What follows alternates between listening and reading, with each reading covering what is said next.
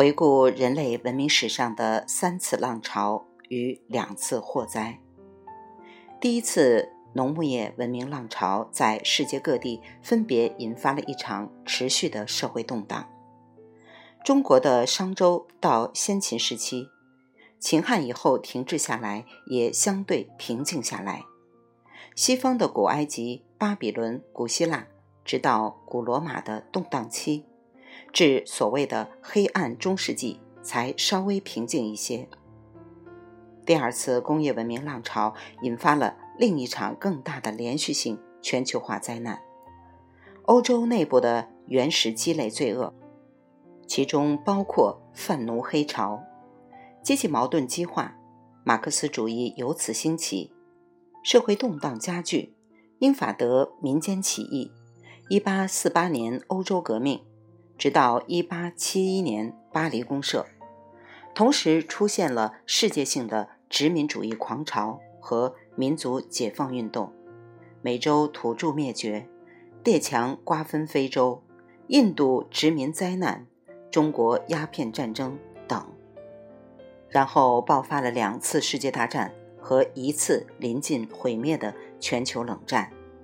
它的倾向性特点是：危机爆发速度越来越加快，危机爆发程度越来越猛烈，危机波及范围越来越扩大，危机发生类别越来越复杂，而且可以预见，危机间隔时间也一定会越来越缩短。譬如信息文明浪潮或生物文明浪潮所可能造成的危机，一定会很快来临，甚至现在已经紧接着工业文明尚未休止的灾难而初露端倪，即正呈现出无间歇发作的终末失控之举。从整个自然物演进程上看，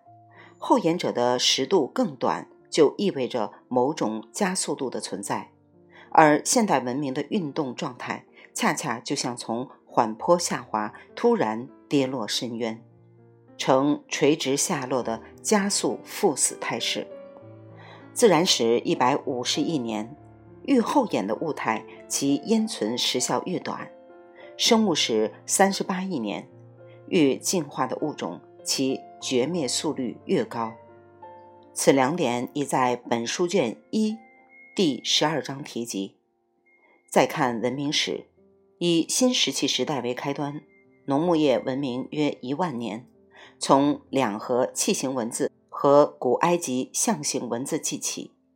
信史文明约五千年，理性化的哲思约两千六百年，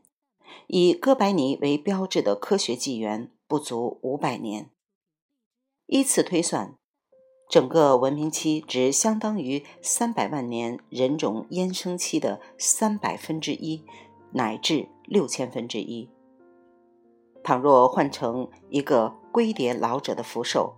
则相当于他弥留期的最后几个月或最后几天而已。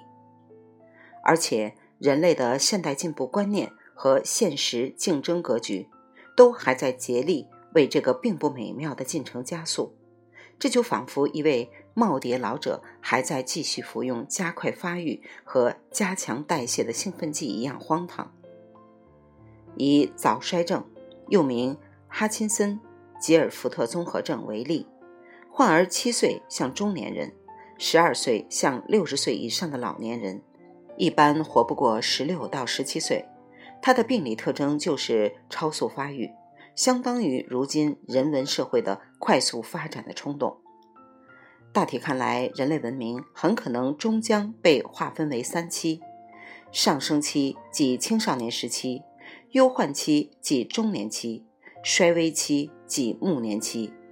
人文危机也可以相应的被划分为三个阶段：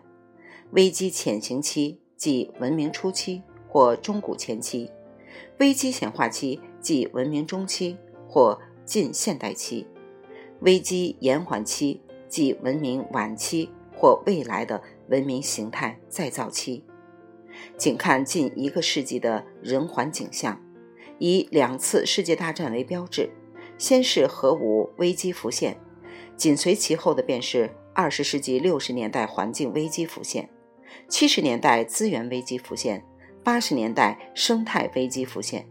九十年代气候危机浮现，进入二十一世纪第一个十年，则又见恐怖主义危机浮现。再往后，还会有信息系统危机、生物科技危机、社会动荡危机以及人种存亡危机等等接踵而来。总之，一个前所未有的大灾难变局或大危机时代。正在轰然降临，一言以蔽之，眼下的文明形态难以为继，人类已经到了不得不改变自身生存方式的时候了。而要做到这一点，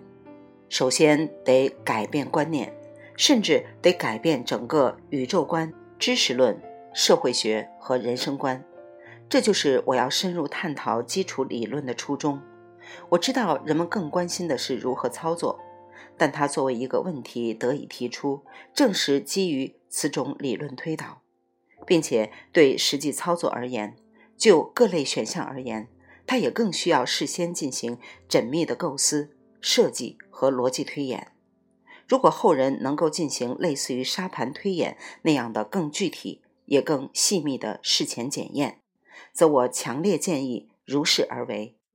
不过，只怕任何形式的预先推演都不是万全之计，故我随后给出的理想逻辑之推演和检验未可轻取。